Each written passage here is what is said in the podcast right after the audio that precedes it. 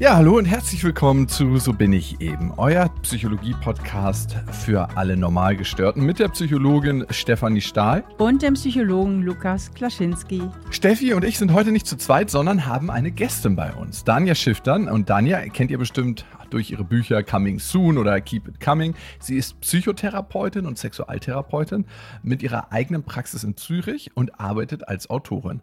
Danja, schön, dass du da bist und herzlichen Glückwunsch zu deinem neuen Podcast. Vielen herzlichen Dank. Ja, schön. Und wir Machst wollen du, ja. produzierst du den, Lukas? Ja, natürlich. Wer sonst? Ah. Lukas hatte so eine geniale Idee und hat mir aber im ersten Moment ganz schön Angst damit gemacht, weil erst waren verschiedene Ideen im Raum und nachher hat er gesagt, du Danja, du musst einfach Therapiegespräche machen. Das kannst du. Und ich so, ja, ja, natürlich. Und dann haben wir das gemacht. Und Lukas mit seiner unglaublich charmanten Art hat mir dann auch mehrheitlich alle Ängste genommen und nun steht er da. Ja, und vielleicht noch mal ganz kurz, wir haben ja unseren Therapie-Podcast mit Steffi, ne? den Stahl aber herzlich Podcast, da geht es um alle Lebensthemen und du hast ja deine Spezialisierung, dann ja speziell auch auf sexuelle Themen. Ne? Also klar gibt es auch andere Randthemen im Leben, aber wir sprechen ja auch vor allem in deinem Podcast oder die Leute, die zu dir kommen, das sind ja wirklich echte Sitzungen, sprechen über ihre sexuellen Themen, die sie im Leben haben und da, das greift ja auch oft Zahn in Zahn in andere Lebensbereiche rein, ne? Absolut. Also da habe ich natürlich einen Vorteil, dass ich sowohl Sexualtherapeutin wie Psychotherapeutin bin und finde es aber einfach auch schön, die Sexualität wirklich beleuchten zu dürfen und ernst zu nehmen, weil viele Leute haben ja doch irgendwie ein bisschen Schiss vor dem Thema und können sich gar nicht so recht vorstellen, wie das in einer Therapie dann ausschauen könnte. Und so führen wir die ja doch ein Stück weit dahin. Ja, das ist gut, dass wir mal drüber reden, weil Steffi und ich klammern das Thema eigentlich immer ein bisschen aus, oder Steffi? Also wir klammern das ja nicht wirklich aus. Es ist, gehört nur nicht zu meinen Lieblingsthemen, darüber zu reden. Ich bin da eher so ein bisschen verklemmt. Aber gut, wir können uns darauf einigen, dass wir alle noch Sex haben. Danja.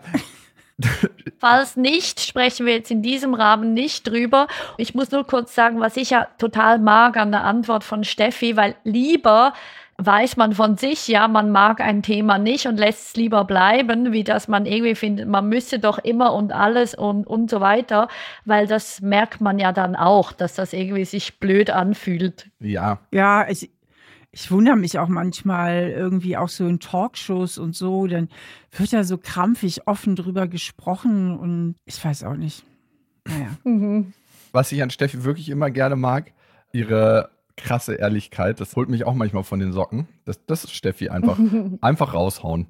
So, jetzt kommen wir mal zu den Themen hier. Ab wann spricht man eigentlich von einer Luststörung? Nicht, dass das bei irgendjemandem der Fall ist, aber wann spricht man von einer Luststörung? Also man kann natürlich jetzt die Diagnosemanuale hervorholen und da genau gucken. Mir ist das eben immer nicht so wichtig, diese Manuale, sondern es ist sehr individuell, wie die Menschen das empfinden. Und wenn Menschen finden, ich fühle mich nicht wie ich selber, ich möchte es gerne anders haben oder die Rückmeldung von meiner Partnerin, Partner sind immer wieder schwierig, ich möchte da mal genauer hingucken, mir reicht das dann schon, um zu sagen, doch, das ist total ernst ernst zu nehmen. Mhm. Ja, ich denke, es verändert sich ja sowieso auch mit dem Alter. Ne? Also darüber wird ja auch irgendwie relativ wenig geredet. Also in jungen Jahren hast du einfach mehr Hormone und die bauen dann irgendwie auch ab. Wird ja immer so getan, als ob man bis 90 tollen Sex haben könnte. Und das ist ja auch ja. Unsinn. Ne? Also wenn man jetzt mit 30 sehr wenig Lust hat oder mit 60 oder 70, das ist auch nochmal was anderes einfach. Das ist, finde ich, jetzt gerade ein total tolles Thema, weil da fließen ja verschiedene Sachen ein, wie das zum Beispiel, die Lust verändert sich ja tatsächlich, also eher von Quantität rüber zu Qualität, also dass man dann viel mehr Wert legt auf Zärtlichkeit, auf Intimität, auf Verbundenheit, wie einfach drauf losrammeln. Und andererseits aber finde ich es immer wieder spannend, wenn Menschen in neue Beziehungen kommen, egal in welchem Alter, dass sie viel mehr Sex haben. Also manchmal ist es so, dass dann jung gebliebene Paare viel, viel mehr Sex haben wie junge Paare, die schon lange zusammen sind. Ja, das ist ja sowieso immer diese Falle, dass man diese tolle Leidenschaft am Anfang nicht ewig aufrechterhalten kann. Ne? Ja, Absolut. Also so irgendwie die Idee, das finde ich in Therapien immer so spannend. Wir möchten es gerne haben wie früher, als wir in den ersten sechs Monaten, aber diese ersten sechs Monate sind einfach nicht maßgeblich, sondern was jemand kann und will und zeigen kann in der Sexualität, kommt erst so noch eins, zwei, drei Jahren so wirklich hervor und da trifft sich halt vor allem mein Ansatz, Sexualität ist gelernt und kann man verändern und kann man entwickeln. Und ja, dort zeigen sich dann wirklich die Ressourcen, die man hat. Ja. Wie meinst du das? Kannst du das mal erklären, was du damit meinst? Nach zwei, drei Jahren zeigen sich die wirklichen Ressourcen? Ja, also wenn wir davon ausgehen, dass Sexualität so gelernt ist wie zum Beispiel ein Musikinstrument, also im Sinne von ich übe und je mehr ich übe, desto selbstverständlicher kann ich mein Instrument spielen und desto mehr Spaß macht schlussendlich auch, ist es dann so, wenn in einer Beziehung so dieses Anfangshoch abflaut, wo man einfach eben, wo alle diese übertriebenen Hormone mal weg sind, dort zeigt sich dann, was jeder Einzelne wirklich in der Sexualität gelernt hat, weil erst dann muss man das quasi hervorholen und ist nicht mehr durch diesen Drogenrausch vom frisch Verliebtsein gepusht. Aha. Und das heißt dann konkret, wie kann man damit arbeiten? Also zum Beispiel, soll ich mal ein paar skizzieren? Ja, bitte. Ja. Und mich würde auch bei deiner Antwort interessieren, ist es besser, Multi-Instrumentalist zu sein, also viele Instrumente auf seinem Weg des Lebens zu spielen oder ein Instrument richtig üben? Das spielt gar nicht eine Rolle. Also wenn wir beim Musikinstrument sind, das, das, die einen mögen tatsächlich 700.000 verschiedene Instrumente. Das ist total gut und total richtig. Schwierig wird es erst dann, wenn man auf einem Instrument nur eine Melodie spielen kann, weil dann ist man darauf angewiesen, dass man genau jemanden findet, der genau dasselbe kann. Und das ist halt häufig schwierig. Das wäre zum Beispiel im Fall von einem Fetisch so. Also das heißt, wenn jemand sagt, ich kann nur erregt werden, wenn meine Partnerin oder mein Partner hohe Lackstiefel anhat und so einen Gesichtsausdruck macht. Also wenn, wenn ich solche Menschen in Therapie habe, dann ist das immer wieder so eine Grenze, die sich zeigt. Und solange der Partner oder die Partnerin das mitmacht, geht das total gut. Aber wenn dann das Gegenüber irgendwann mal findet, hey, du meinst eigentlich gar nicht mich, es geht dir ja nur genau um dieses Szenario, dann kann dieser Mensch ein Problem kriegen. Und dann kann der zum Beispiel durch eine Sexualtherapie seine Fähigkeiten weiterentwickeln und kann jetzt im Musikjargon, kann quasi neue Melodien kennenlernen, üben und kann zum Beispiel üben, auch grüne Stiefel oder keine Stiefel oder Berührungen als erregender wahrnehmen. Ah, okay. Das wäre das eine Extrem. Und das andere, wollt ihr noch so ein Beispiel so aus dem Alltag, ja, was es sein könnte?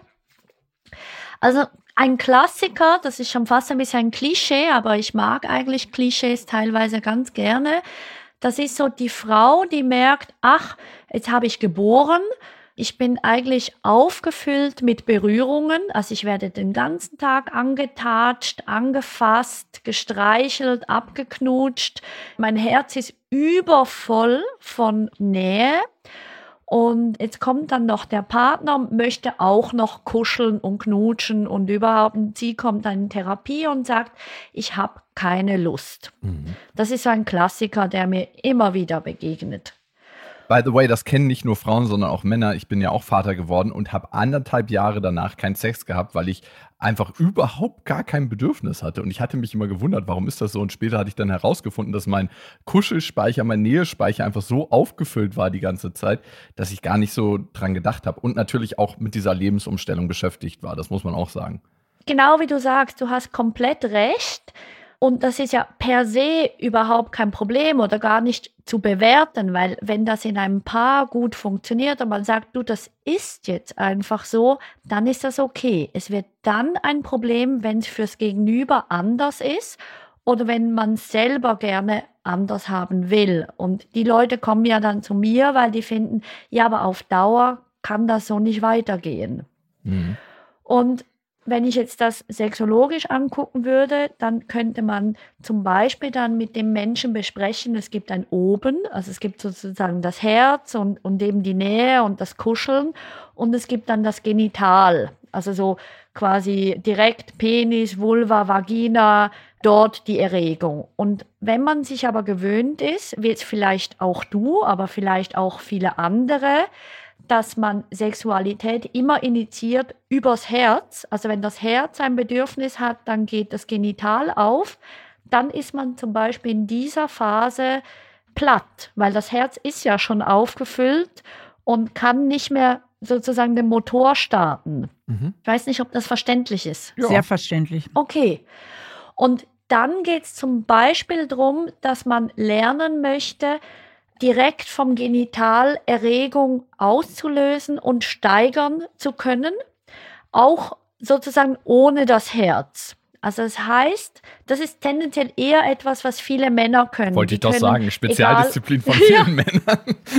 ja, und man kann es ein bisschen ironisch oder sarkastisch sehen oder man kann sagen, hey, das ist eine Fähigkeit, weil viele Männer können Sex initiieren, egal ob sie wütend sind auf ihre Partner, ob sie traurig sind, ob sie eben im Job wahnsinnig ausgefüllt sind oder ob was anderes los ist, weil sie können, wenn sie dann so Sex starten, sich dadurch regulieren und wiederum runterholen und Nähe entstehen lassen. Aber viele Frauen, und gehen wir mal zurück zu der, die gerade geboren hat, wenn die das nicht kann und das Herz aber auch nicht will, weil es so übergekuschelt ist, dann hat sie keinen Zugang mehr zur Sexualität und der bleibt ihr dann verwehrt.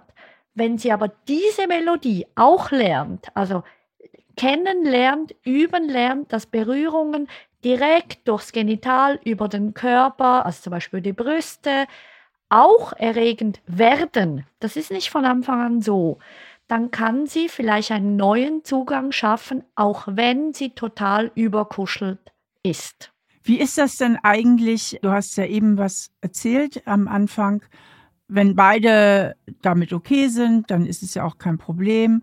Aber wenn eine damit oder einer in der Beziehung damit ein Problem hat, dann ist natürlich schwierig für die Beziehung. Wie schätzt du das eigentlich ein? Also ich kenne ja Paare in jedem Alter und auch mit sehr unterschiedlichen Sexbedürfnissen, egal ob sie jung oder älter sind. Wie hoch schätzt du eigentlich den gesellschaftlichen Druck ein? Man muss ja eigentlich Sex haben. Also ich nehme jetzt mal ein paar, das ist was weiß ich, so um die 40 oder so, haben schon viel hingekriegt, haben Kinder und, und, und. Die Spannung zwischen denen hat ziemlich nachgelassen, aber eigentlich ist es für beide voll in Ordnung. Und ich erlebe halt immer wieder oder habe erlebt, wo ich noch viel Therapie gemacht habe, dass so ein Ding ist, aber man müsste ja eigentlich, weil irgendwie so ein gesellschaftlicher Druck auch vorhanden ist.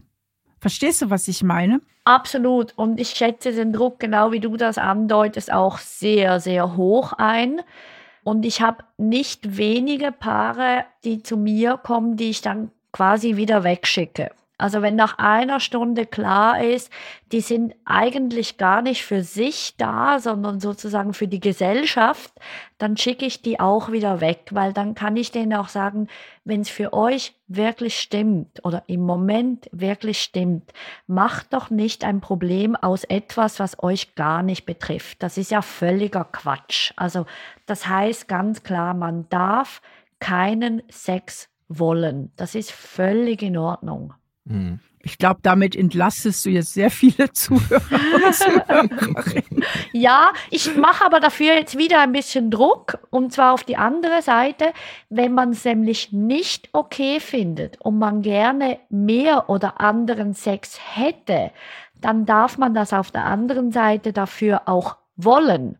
Also das ist zum Beispiel immer wieder jetzt junge Männer, die so fest sozialisiert sind, liebevoll zu sein, rücksichtsvoll zu sein. Oder auch viele Frauen, die immer noch gelernt haben, nicht dürfen zu wollen, quasi, ich weiß nicht, ob das sprachlich auch. Nicht wollen zu dürfen. Nicht wollen zu dürfen. nicht wollen zu dürfen. Ja, genau, nicht wollen zu dürfen. Denen sage ich aber genauso auch klar, sie dürfen das lernen einzufordern, zu wünschen, zu fragen, zu suchen, weil Sexualität ist nämlich kein Trieb, den man einfach wegstecken oder abtöten darf oder soll, sondern da sind wunderschöne Sachen dahinter, die man eben auch entwickeln darf. Und das sagt nichts über die Persönlichkeit aus, im Sinn von, das ist ein, ein doofer Kerl oder so. Hm. Hat man aber versucht, über die letzten 10.000 Jahre, speziell das bei Frauen, ein bisschen einzudämmen, den Trieb und die Lust. Wir sind gerade dabei, genau. das wieder aufzudecken. Ist schon Wahnsinn eigentlich, was kulturell, was auch zum Teil in religiöser Form dort passiert ist, wie man versucht hat, die Sexualität von Frauen speziell zu kontrollieren. Das ist, wenn man sich das geschichtlich anguckt, erschreckend. Und manchmal ist es ja so, dass einer der Partner mehr Lust hat als der andere. Und dazu haben wir eine ganz konkrete Hörermail bekommen. Steffi, magst du mal vorlesen? Ja, gerne. Die Sophia hat uns geschrieben, seit einem Jahr bin ich nun in einer Beziehung. Nach circa sechs Monaten wurde es schwieriger und komplizierter. Vergangenen Herbst bzw. Winter hat sich die Stimmung meines Partners extrem verschlechtert. Er wollte sich kaum noch mit mir treffen, wollte generell keine Menschen sehen und einfach nur seine Ruhe haben. Für mich war das der Horror, da ich ein sehr harmonie- und nähebedürftiger Mensch bin. Wir haben jetzt seit sieben Monaten keinen Sex mehr. Und zwar von heute auf morgen. Davor hatten wir ausreichend und guten Sex. Ich weiß einfach an diesem Punkt nicht weiter. Er hat immer wieder abgeblockt, wenn es um das Thema ging, und ich habe folgende Aussagen bekommen. Zum Beispiel, ich will jetzt nicht darüber reden, es stört mich überhaupt nicht, warum soll ich auch zum Arzt gehen und mich untersuchen lassen? Ich genieße die Zeit lieber so mit dir, mit Kuscheln und Reden und mehr brauche ich momentan nicht. Jetzt fragt sich Sophia, übertreibe ich in dieser Sache, beziehungsweise wie soll ich mich verhalten? Mein Bedürfnis wird schon seit Monaten nicht beachtet und einfach ignoriert. Ich liebe ihn wirklich sehr, aber ich möchte nicht länger darauf verzichten. Diese Beziehung deshalb zu beenden, würde mir das Herz brechen. Könnt ihr mir helfen? Dania, kannst du ihr helfen? Also ich weiß es noch nicht, ob ich ihr helfen kann, aber was sie sagt, das ist natürlich, sie leidet. Und das ist erstmal wirklich ernst zu nehmen und nicht abzutun, weil man hat immer so die Tendenz, ja, ja, das Gegenüber, also der, der nicht will, der ist immer der Mächtige. Das ja. ist einfach so. Absolut. Das ist, der kann sich verweigern, der kann sich verstecken, der kann, also der andere ist immer so ein bisschen hilflos und wird automatisch so ein bisschen in die Täterrolle gesteckt oder fühlt sich vielleicht sogar selber so als der, der irgendwie Grenzen überschreitet. Und das ist nicht ganz fair, beziehungsweise diese Sicht, die muss man durchaus auch sehen und ernst nehmen. Das ist schon der erste Punkt. Ja. Also das heißt, da würde ich die mal erst ganz fest validieren und ganz fest unterstützen in ihrer Wahrnehmung und ganz lange erstmal abhören, wie es ihr geht damit. Ja. Das ist sicher das Wichtigste. Ja, da sprichst du was enorm Wichtiges an, nämlich das Machtgefälle, was in solchen Situationen auch entstehen kann. Und meine Vermutung wäre, dass, also erstmal hört es sich nach einer Depression an, in meinem Ding aber auch ziemlich nach Bindungsangst. Und da sind ja auch sehr viele Zusammenhänge, aber da können wir vielleicht gleich nochmal drauf zu sprechen kommen. Red du erstmal weiter jetzt. Also absolut, du schmeißt mir da Stichworte hin, die ich genau so angehen würde. Also im Sinn mal erst ihr ein großes Stück der Verantwortung wegnehmen und erstmal bei ihr hingucken, wie kann sie sich, auch wenn er nicht will, erstmal gut Sorge tragen, wie kann sie sich mal vielleicht nicht schuldig oder schlecht fühlen, ich würde ihr vielleicht in der Übergangsphase auch Selbstbefriedigung sehr ans Herz legen, vielleicht mit ihr angucken, wie sie da von einer Selbstbefriedigung mehr auch zu einer Selbstliebe kommen kann. Also heißt, wie kann sie da noch mehr Genuss leben, noch mehr sich Gutes tun, noch mehr Selbstfürsorge leben, dass sie da ein Stück weit auch unabhängiger wird von ihm und sich gut nähren und auffüllen kann. Und im nächsten Schritt würde ich Sie aber durchaus ermutigen, mit quasi liebevoller Strenge, klingt jetzt vielleicht ein bisschen komisch, aber Sie auch ermutigen, ihm sehr deutlich zu sagen, dass sie leidet und sehr deutlich zu sagen, dass sie sich wünscht, dass er das angeht mit Hilfe, weil man kann nur bedingt lang immer daneben stehen und sagen, ja, ich habe Verständnis, ja, es ist gut, weil wenn man gleichzeitig in der Tasche sozusagen die Faust macht oder Zähne knirschend, dann tut man immer mehr Groll aufbauen und Groll zerstört auch nachhaltig die Beziehung. Also das heißt, sie braucht irgendwann genügend Stärke, da auch für sich und ihre Bedürfnisse auch vor ihrem Partner einzustehen. Mhm. Genau, und wenn der Partner jetzt aber so, mache ich jetzt einfach mal nur als Hypothese, nehmen wir mal an, der hätte jetzt tatsächlich Bindungsangst und wird sogar deswegen auch depressiv. Mhm. Das hängt ja oft miteinander zusammen. Und dann ist ja die Verweigerung von Sexualität auch eine Art der passiven Aggression. Mhm. Und jetzt legst du dem aber nahe, mit liebevoller Strenge, wie du sagst, zum Beispiel Psychotherapie zu machen oder sich einfach mehr darum zu kümmern, dann verstärkst du ja sein bindungsängstliches Muster nach dem Motto, Beziehungen machen sowieso nur Druck mhm. und ständig muss ich irgendwelche Erwartungen erfüllen, die ich nicht erfüllen kann und will. Das heißt, gerade in diesem Thema Sexualität ist das so knifflig, was das Thema Bindungsangst betrifft.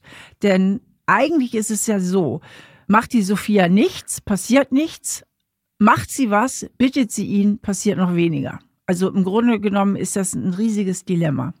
Ja und nein. Und trotzdem, wenn der Fall jetzt so rumgestrickt ist wie bei Sophia, dann haben viele Frauen Tendenz, sich jahrelang quasi in die Krankenschwesterrolle zu begeben oder in die er ne, eher Krankenschwester, nicht die Ärztin, sondern eher die Krankenschwester und da zu pflegen und zu sorgen und bleiben ewig auf der Strecke. Und ich gebe dir recht, was psychologisch abläuft, Steffi, und trotzdem braucht, oder ich fahre sehr gut mit dem Modell, dass wenn die Frauen dann für sich die Verantwortung übernehmen, für sich stark werden, sicher nicht egozentrisch, sondern eher so einen positiven Egoismus aufbauen, dann kommt es vielleicht tatsächlich irgendwann zur Trennung, das kann ja. sein. Oder der andere spürt, nicht hört, sondern spürt, hey, die meint das ernst mhm. und zwar nicht im Sinn von, die will mich jetzt erpressen, sondern die braucht das, die möchte das und die guckt gut für sich und das gibt vielleicht dann diesen Schubs für sich selbst die Verantwortung dann auch zu übernehmen. Was nämlich passiert dann, wenn man spürt, dass der Partner oder die Partnerin das authentisch meint, ich kann es jetzt aus der Männerperspektive sagen, sie gewinnt wieder an Polarität, wenn sie für sich sorgt und für sich steht. Und das kann wahnsinnig anziehend wirken, auch bei Menschen, die Bindungsangst haben. Wenn jemand sagt, hey, es geht hier um uns und unsere Beziehung, es geht hier nicht um den Druck, sondern ich möchte für mich sorgen, ich möchte auch, dass es dir gut geht und ich werde den Weg gehen. Und wenn das manchmal heißt, dass wir dann nicht mehr zusammengehen können, dann ist das auch eine Sache, die entstehen kann. Aber wenn wir spüren, dass der andere das wirklich ernst meint, aus einer Liebe heraus, dann erzeugt das aus meiner Erfahrung Polarität und wieder Anziehung. Also es ist gar nicht so, dass die Bindungsangst dann gekickt wird, sondern eher, dass so ein Aufwachmoment entstehen kann. Und wenn nicht darüber, worüber denn sonst, ne? Also Lukas, absolut, weil mir ist in den Sexualtherapien immer total wichtig, dass man die Sexualität lernt, als das anzugucken, was es ist. Also wo es wirklich um Sexualität geht. Aber leider wird sie eben häufig missbraucht, entweder um den anderen an sich zu binden, also hinmanipulieren oder den anderen zu unterdrücken oder, oder, oder. Also das heißt, da ist eben wahnsinnig viel möglich und das muss erstmal angeguckt werden, beleuchtet werden, auch benannt werden, weil da ist natürlich genau Intimität total gefährdet, missbraucht zu werden auf vielerlei Arten. Und wenn man das erstmal draußen hat, dann ist es genau so, wie du sagst, Lukas, dann wird es authentisch, dann wird es klar und dann kann man auch viel besser in die Zukunft arbeiten damit. Ja, ist total gut, ja, auf jeden Fall. Aber da muss man erstmal hinkommen und das ist ganz schön aufwendig, manchmal sich aus seinen eigenen Verstrickungen zu lösen und auch aus den Verstrickungen des Partners. Das sind ja Muster häufig, die über die Jahre aufgebaut wurden, die ja ganz, ganz viele Jahre gelebt wurden und die auch total unbewusst sind. Das heißt, die Leute wissen ja gar nicht, was da passiert.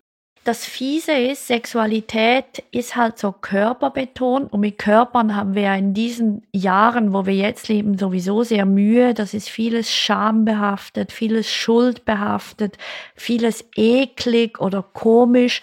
Also wir haben ja nur schon Mühe, bei anderen hinzugucken, wie die Genitalien aussehen und denken, unsere Genitalien sind eklig und falsch, also was da alles rumgeschnippelt wird und wie groß diese allen Teile eigentlich sein müssten, das macht halt dann noch mal schwerer, denen lustvoll und positiv zu begegnen. Ja, zumal ja eigentlich bei Männern wie bei Frauen guter Sex auch ganz viel darüber läuft, dass man sich selber gut finden muss.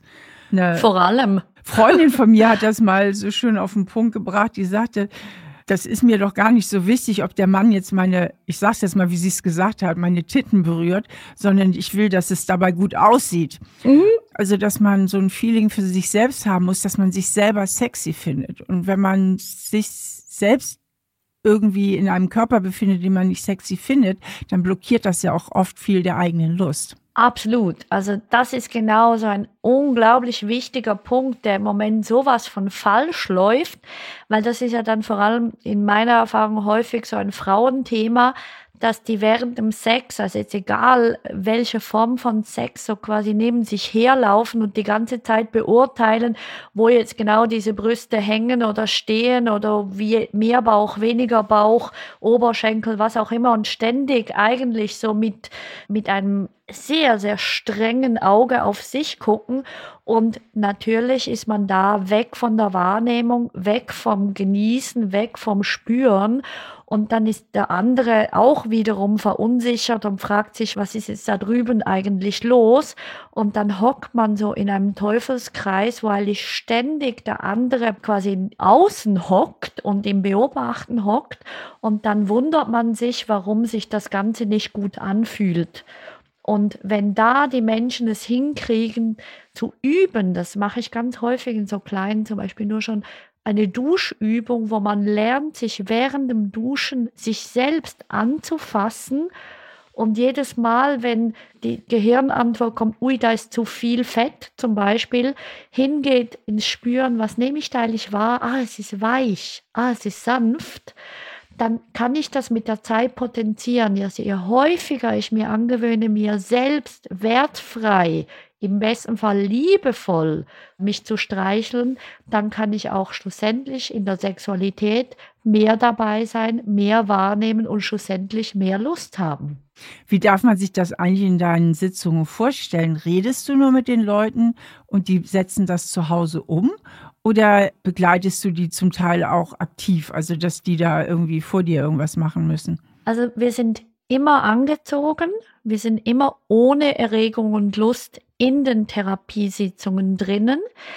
Körperlich mache ich Bewegungsübungen, also kann man sich vorstellen wie in einer Physiotherapie, Atemübungen, Bewegungsübungen zum Beispiel, wie kann man sich jetzt wie eine Schlingpflanze bewegen, dass man nicht nur so starr ist, also zum Beispiel, das wissen wir auch aus der Angsttherapie, wenn die Leute sehr starr und sehr angespannt werden, haben sie mehr Ängste und wenn ich da zum Beispiel über gewisse Themen rede und merke, ui, die werden jetzt ganz angespannt, spreche ich das an und dann machen wir gemeinsam eine Übung. Wie können Sie Ihren Körper wieder wahrnehmen, wieder weich machen?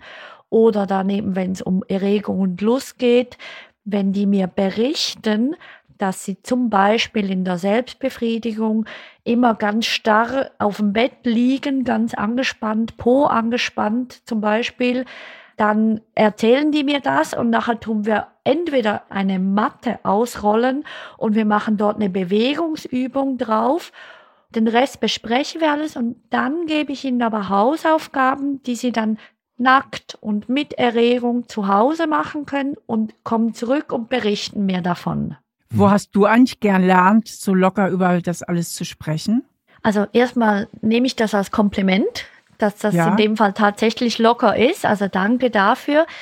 Ich habe ein bisschen eine lustige Geschichte, weil mein Vater ist Tierarzt und meine Mutter ist Kinderpsychologin. Und das war bei uns zu Hause schon immer einfach ein Thema. Und ich war immer ganz erstaunt, wenn ich einmal mehr Fragen gestellt habe, wo die Leute gesagt haben, solche Fragen stellt man noch nicht mal erst, geschweige denn eine Antwort dazu. Und so hat sich dann halt vorgesetzt, in der Universität hat dann auch niemand über das Thema gesprochen. Und dann habe ich mir Zusatzausbildungen in Sexualtherapie gesucht, schon während dem Studium und habe dann auch meine damals noch Litzarbeit, heute heißt das Masterarbeit, auch zu dem Thema gemacht. Und da hat sich irgendwie einfach immer wieder gezeigt, dass ich einfach das interessant finde, über die Sachen so halt wirklich zu reden. Und so blieb es. Und heute lasse ich mir tatsächlich, wenn es wichtig ist, wirklich erklären, was die Leute mit ihrem Körper machen. Und da geht es eben gar nicht um Voyeurismus, sondern wenn die Leute mal die Dinge aussprechen und zum Beispiel lernen, selbst zu beobachten, wie sie zum Beispiel ihren Penis anfassen, dann wird ihnen auch selbst ganz viel bewusst. Und jetzt einfach, wenn wir gerade dabei sind, so als kleines Beispiel, wenn ein Mann in der Selbstbefriedigung seinen Penis so ganz hart rubbelt mit trockener Hand und immer das alle zwei Tage, alle drei Tage tut und dann zu mir kommt und sagt, das mit dem Geschlechtsverkehr ist echt schwierig für mich, ich verliere immer die Erektion dann kann man zum Beispiel besser verstehen, dass das eine gewisse Logik hat, weil dann ist die Vagina einfach zu weich und feucht im Vergleich zu dieser starken, rumpelnden Männerhand. Und nur schon das kann dann helfen, dass man Entwicklungsschritte macht. Mhm. Ja. Und das, was du gesagt hast, die ähm, harte, mit rummelnde Männer. Die weiche, feuchte Vagina. Ja. Und was du gesagt hast, auch mit wie befriedige ich mich selber, ne? Mhm. Habe ich meine Beine angespannt und das ist ja dann auch was, was ein Stück weit gelernt wird vom Körper. Aha, das ist die Haltung, wo ich dann zum Orgasmus komme und auch deshalb guckst du dir die Haltung an, die Bewegung, die jemand macht, um da wir haben ja vorhin das Instrumentenbeispiel gehabt, neue Lieder zu lernen, um damit besser am Ende ein Orchester oder ein Konzert spielen zu können, ne? Ganz genau. Und wenn jetzt das Argument kommt, aber das ist zu körperorientiert, das lässt ja die Emotionen weg. Dann hätte ich jetzt da auch noch einen Vergleich beziehungsweise eine Erklärung, weil wenn ich natürlich total angespannt im Bett liege und mich mega anspanne, dann wissen wir aus der Körperpsychologie Forschung, dass mein Körper automatisch in den Fight-or-Flight-Modus geht. Mhm. Und dann ist es eben tendenziell eher so, dass ich mein Gegenüber als Feind wahrnehme. Und darum gibt es ganz viele Menschen, die mir berichten, dass die total um die liebevollen Gefühle kämpfen müssen während der Sexualität, weil sie sich ständig ärgern, dass das Gegenüber daneben fasst, zu stark, zu langsam, zu schwach, zu irgendwas macht.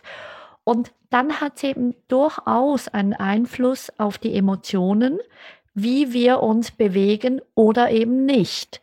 Das heißt, wenn ich mit den Leuten am Körper arbeite und das auch bespreche, also ich bespreche ganz, ganz, ganz viel, weil vieles muss man erst verstehen, bevor man es verändern kann. Mhm. Wenn dann die Leute verstehen, ah, ich kann mich mit der Zeit mehr bewegen. Und dadurch mag ich mein Gegenüber automatisch auch mehr, dann haben wir da echt was gewonnen. Ja, 100 Prozent. 100 Prozent. Ich würde gerne noch an einem weiteren konkreten Beispiel arbeiten. Da geht es auch um Lust und wenn Lust wegfällt, die Person möchte anonym bleiben und sie schreibt, liebe Danja, liebe Steffi, lieber Lukas, ich bin seit fünf Jahren mit meinem Partner zusammen und ich liebe ihn wirklich sehr. Wir waren ein sehr sexuelles Paar, aber seit einem Jahr habe ich überhaupt gar keine Lust mehr, mit ihm zu schlafen. Das führt dazu, dass ich immer Angst habe, dass mein Partner mit mir schlafen will und ich ihn wieder enttäuschen muss. Das ist irgendwie ein Teufelskreislauf, weil ich dadurch noch weniger Lust darauf habe. Mein Partner ist frustriert und ich möchte nicht, dass unsere Beziehung daran zerbricht. Allerdings möchte ich mich auch nicht zum Sex zwingen, um ihn zu befriedigen. Ich bin einfach ratlos. Was kann ich tun? Ach, grandioses Thema. Also mir kommen ganz viele Stichworte in den Sinn. Also was ich ja interessant finde, ganz viel, was jetzt diese Person schreibt, ist, sie kann selber schlecht mit Enttäuschungen umgehen. Also was interessant ist, dass sie oder er, wissen wir nicht, sich schon gar nicht versucht, darauf einzulassen, weil wenn es nicht klappt, möchte die Person nicht abbrechen. Mhm. Das ist auch ein Teufelskreis, weil wenn man gar nicht erst versucht, kann auch nicht sozusagen der Hunger beim Essen kommen. Und das ist ja interessant, weil ganz häufig, das kennen wir zum Beispiel, wenn wir irgendwie, ich sage, auf eine Party eingeladen sind und eigentlich schon fast im Pyjama sind und nachher merken, ach, soll ich gehen, soll ich nicht? Und dann, wenn man sich bereit macht, findet man immer noch, ja, nö, eigentlich keine Lust. Aber vielleicht, wenn man dann dort ist und beginnt zu tanzen oder beginnt mit den Leuten wirklich zu sprechen, dann kommt so die Freude auch. Dann kommt so der Spaß und dann kommt man heim und findet, wow, das war ein richtig guter Abend. Und wenn man aber beim Sex immer dort abbricht und quasi zuvor und schon gar nicht erst versucht, dann nimmt man sich ein Riesenpotenzial an Möglichkeiten. Das ist so ein Punkt, den ich höre. Der zweite ist der, dass einem so auch wahnsinnig viel an Zärtlichkeiten und Intimitäten fehlt, weil wenn man in der Küche steht und vielleicht von hinten ein bisschen nur gestreichelt wird und die Hände schon fast wegschlägt aus lauter Panik, dass jetzt daraus irgendwas entstehen könnte, dann nimmt man sich auch dort ein Riesenpotenzial. Aber ich glaube, der größte Schwachpunkt quasi in der Frage ist, dass irgendwie Liebe mit Sexualität verwechselt wird. Also es wird ein bisschen an der Liebe gezweifelt, weil die Sexualität scheinbar im Argen liegt. Und mit so einem Denkmuster setzt man sich auch ganz schön unter Druck. Mhm. Das wären so meine drei Inputs im Moment gerade. Was ich ganz, ganz häufig feststelle, dass eine Sache richtig Bock macht auf Sex, nämlich Sport in dem Moment, wo ich körperlich aktiver werde, macht das ganz, ganz viel mit meinem Kreislauf, mit meinem Stoffwechsel, mit meiner Hormonproduktion. Und ich meine, das ist in Studien bekannt, bei Männern zum Beispiel, wenn sie viel Fitness machen, dass die Testosteronproduktion angeregt wird, aber auch bei Frauen, dass mehr Sport häufig von gesteigerter sexueller Lust begleitet ist. Und das ist eine Sache, die ich auch immer gerne empfehle, wenn Leute wenig Bock haben. Versucht einfach mal euch auch außerhalb der Sexualität mehr zu bewegen, mehr Sport zu machen und schaut mal, was dadurch passiert. Auch zusammen Sport zu machen kann ganz, ganz tolle Sache sein.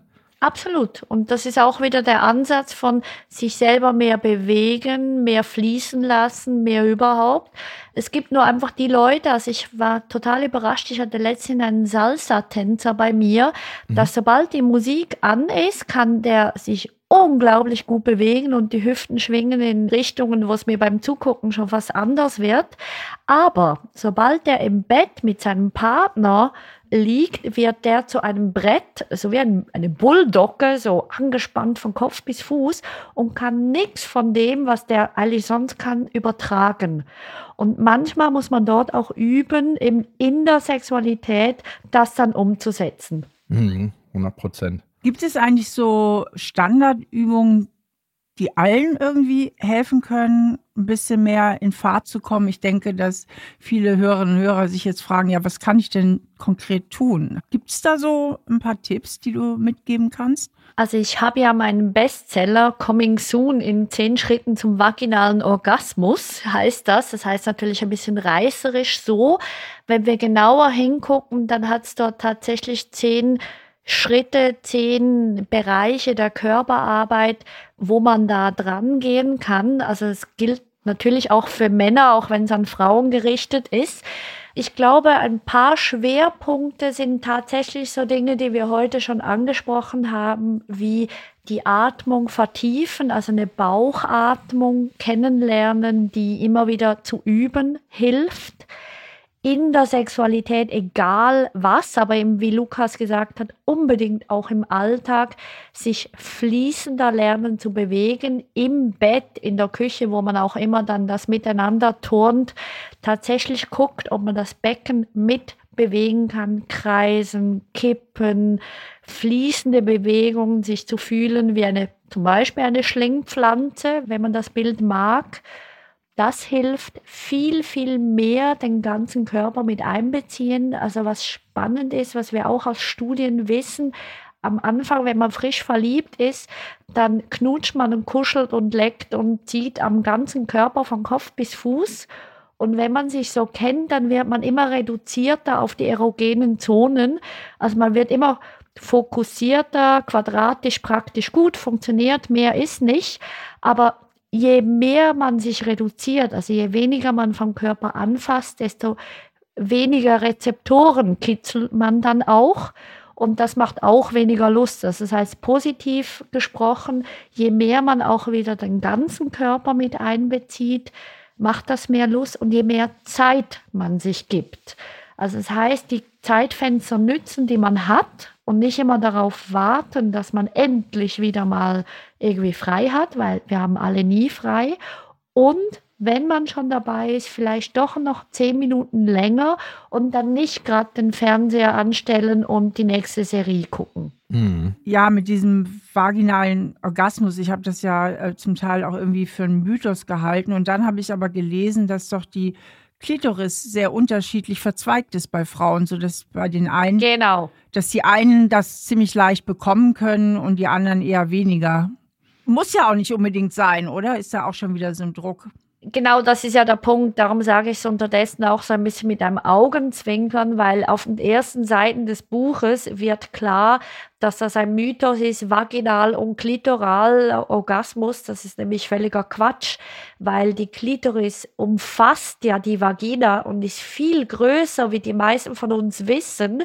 Und darum fließt das so ineinander hinein. Was aber viele nicht wissen dass sie halt in ihrer Lerngeschichte gar nie in die Vagina reingefasst haben und gar nie dort die Rezeptoren, die es eben schon gibt, geweckt haben und dann auf ein Wunder warten, sobald sie Sex, also Geschlechtsverkehr haben, denken, dass diese Blackbox ganz viel hergeben muss. Aber das geht ja so nicht. Also man kann nicht einfach irgendwo hinfassen und denken, das gibt jetzt ganz viele schöne Gefühle, wenn man noch nie dorthin gefasst hat.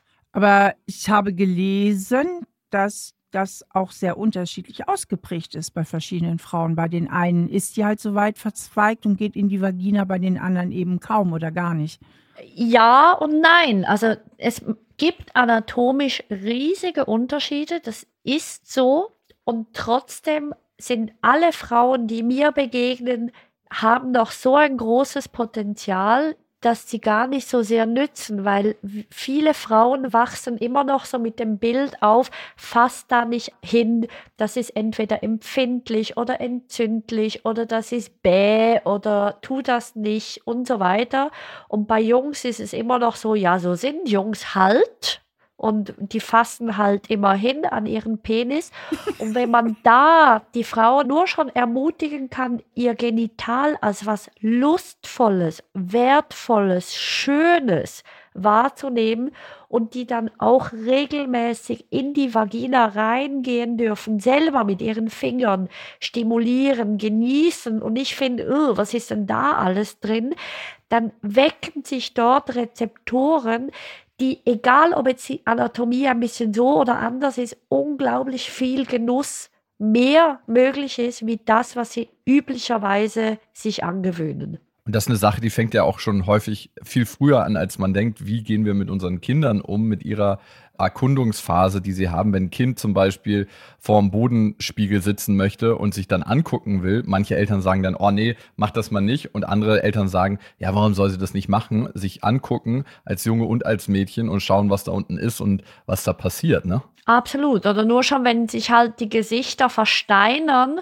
wenn die Windel aufgeht und das Kind direkt mit den Händen ans Genital geht und die Mutter verschämt wegguckt oder der Vater, nur schon das ist irgendwie eine Botschaft ans Kind, dass es möglicherweise liest im Sinne von, ah, vielleicht passt das meinen Eltern nicht ganz so sehr. Mhm. Und dann kommt es wieder darauf an, wie motiviert ein Kind ist, weil es gibt durchaus Kinder, die lassen sich von nichts stören und machen da ständig alles.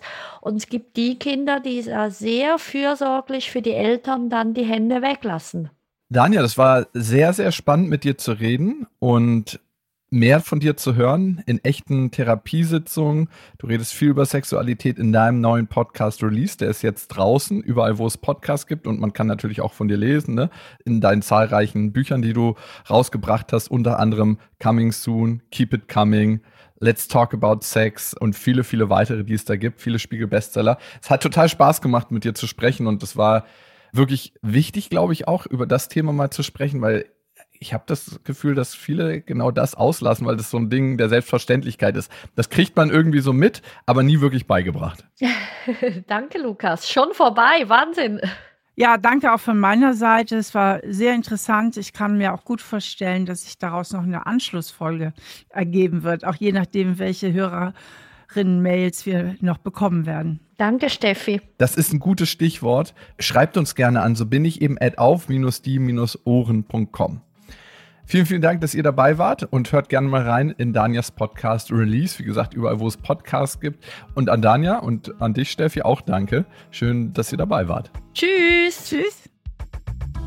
Das ist ein Podcast von RTL Plus Musik, produziert von Auf die Ohren. Schnitt Jonathan Raue, Recherche Antonia Bose, redaktionelle Leitung Sophie Ida Hischenhuber.